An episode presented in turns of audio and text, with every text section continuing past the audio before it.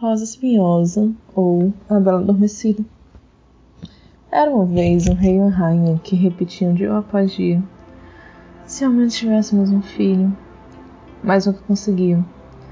Um dia em que a rainha foi se banhar, uma rã saltou da água.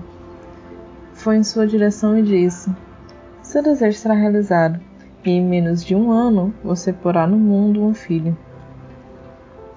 O que a havia anunciado ocorreu, e a rainha deu à luz a uma filha, que era tão bonita que o rei, cheio de alegria, decidiu dar uma grande festa.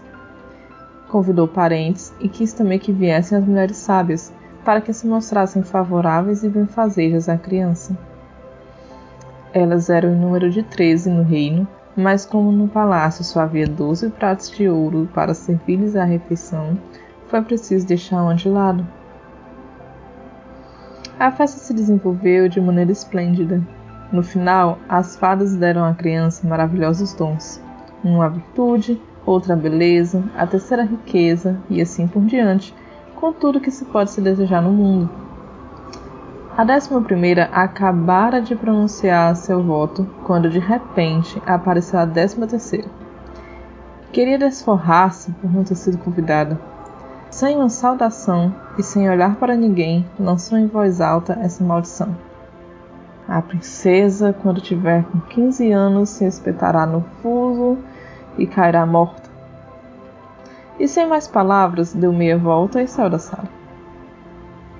Em meio à consternação geral, a décima segunda fada, que ainda não havia pronunciado seu voto, avançou em direção ao berço. Incapaz de anular a maldição, Podia, no entanto, atenuar seus efeitos. Então disse: Não é a morte que a princesa vai mergulhar, mas sim num sono profundo que vai durar cem anos. O rei, procurando preservar a filha querida da má sorte, ordenou que os, todos os fusos do reino fossem queimados. Os dons das fadas se realizaram plenamente e a criança tornou-se tão bela, virtuosa, graciosa e inteligente que todos que a viam não podiam deixar de amá-la.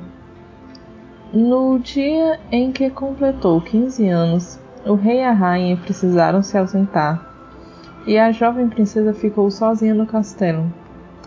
Andou de um lado para o outro, visitando os quartos, as galerias, os salões e os depósitos, ao capricho de sua fantasia.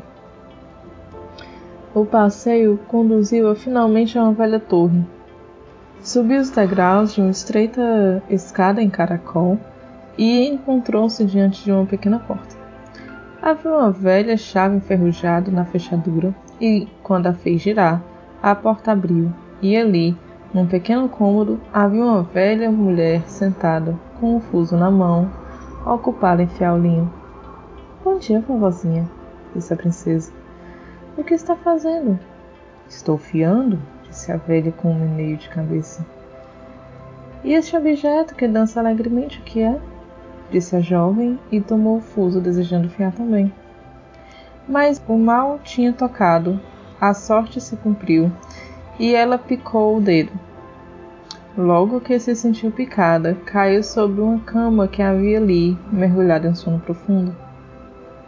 O sono se difundiu pelo castelo inteiro, começando pelo rei e pela rainha, que estavam acabando de chegar e ainda se encontravam no salão, onde adormeceram, e com eles toda a corte. Foi assim que os cavalos adormeceram nas cavalariças, os cães nos pátios, os pombos no telhado, as moscas nas paredes. Também o fogo deixou de arder na lareira, ficou silencioso e apagou. E o assado no espeto parou de crepitar, e o cozinheiro, que ia puxar os cabelos do ajudante por alguma tolice, largou mão e adormeceu. O vento cessou e nem uma única folha se mexia nas árvores que cercavam o castelo. Em todo o castelo, uma sebe de espinhos começou a crescer e cada ano ficava maior e mais espessa, de tal forma que o castelo ficou inteiramente cercado e depois coberto a ponto de não mais ser, poder ser visto, nem mesmo estandarte no alto do telhado. E pouco a pouco, em todo o país, circulou a lenda da bela flor de espinho adormecida. pois esse era o nome que se havia dado à princesa. Príncipes vieram de quando em quando para forçar uma passagem através da sebe e penetrar no castelo, mas era impossível porque as espinhas resistiam como se tivessem mãos e os jovens ficavam presos nele, não conseguindo livrar-se e acabavam tendo uma morte miserável. Depois de muitos anos, um filho de rei passou pelo país e o velho contou-lhe sobre a sebe de espinhos e o castelo que estava por trás, na qual uma princesa de beleza e fantástica chamada Flor de Espinho dormia há cem anos, assim como o rei, a rainha e a corte inteira. O avô desse príncipe também lhe havia contado que havia vários filhos de rei que tinham vindo e tentado passar através da sebe de espinhos, mas que todos tinham ficado presos nela, morrendo de uma triste morte. O jovem príncipe declarou então: Não tenho medo. Quero ir lá e ver a bela Espinho. Embora o bom velhinho tenha feito de tudo para dissuadi-lo, não escutou seus conselhos. Mas os cem anos haviam justamente se escoado e chegara o dia em que a princesa devia despertar. Quando o príncipe avançou em direção à alta sebe espinhosa, encontrou apenas belas e grandes flores desabrochadas que se afastavam para abrir-lhe passagem, que se fechavam em seguida, refazendo a sebe. No pátio do castelo viu os cavalos deitados e os cães de caça que dormiam. No telhado, pombos, todos com as cabeças sobre as asas. E quando entrou no interior do castelo, as moscas dormiam na pare nas paredes, o cozinheiro em sua cozinha mantinha o braço estendido como se quisesse alcançar o ajudante, e a criada estava sentada, tendo as mãos nas, na galinha preta que ia depenar. Penetrou a grande sala e viu a corte real adormecida, todos deitados aqui e ali e mais adiante, perto do trono, o rei e a rainha estendidos no chão. Prosseguiu tudo estava tão calmo e silencioso que podia escutar sua respiração. Por fim, subiu na torre, abriu a porta do pequeno quarto onde a bela princesa de Espinho dormia. Deitada ali estava tão bela que não podia deixar de olhá-la. Debruçou-se sobre ela e deu-lhe um beijo. Sentindo o beijo, Flor de Espinho abriu os olhos, acordou e olhou o príncipe com um olhar terno. Então desceram unidos. O rei também acordou e em seguida a rainha e toda a corte. Todos se entreolharam assustados. Os cavalos no pátio levantaram e resfolegaram.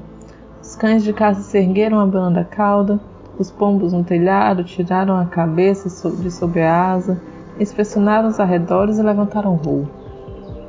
As moscas começaram a subir ao longo das paredes, o fogo reacendeu na cozinha e, flamejante, voltou a cozinhar o assado no espeto. Crepitou novamente e o cozinheiro deu um bom tapa no ajudante, fazendo-o gritar enquanto a criada voltava a despenar, a depenar sua ave.